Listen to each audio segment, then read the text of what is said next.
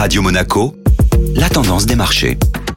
Radio Monaco, la tendance des marchés avec Société Générale Private Banking. Bonjour Ivan Kedjian. Bonjour Benjamin. Les marchés marquent une pause après la séquence haussière. La bourse de Paris cédait près de 0,6% en clôture, notamment pénalisée par les valeurs du luxe, après l'annonce de Burberry, mettant en garde sur le ralentissement de la demande qui a jeté un froid sur tout le secteur. De son côté, Wall Street ouvrait en baisse après la publication d'indicateurs économiques suggérant que l'économie américaine est en ralentissement. À cela s'ajoute le dernier chiffre sur les inscriptions au chômage qui a progressé davantage que prévu selon les données du département du travail, avec 231 000 inscriptions contre 220 000 attendues. Ces données éloignent le risque que la Banque centrale relève une nouvelle fois ses taux en décembre, mais plusieurs membres du Conseil des gouverneurs de la Réserve fédérale américaine doivent s'exprimer dans les prochains jours et pourraient tempérer ce constat. Toujours du côté des États-Unis, le Sénat s'est joint à la Chambre des représentants pour adopter le projet de loi visant à éviter le shutdown. Ce financement à court terme repousse le problème jusqu'à la mi-janvier.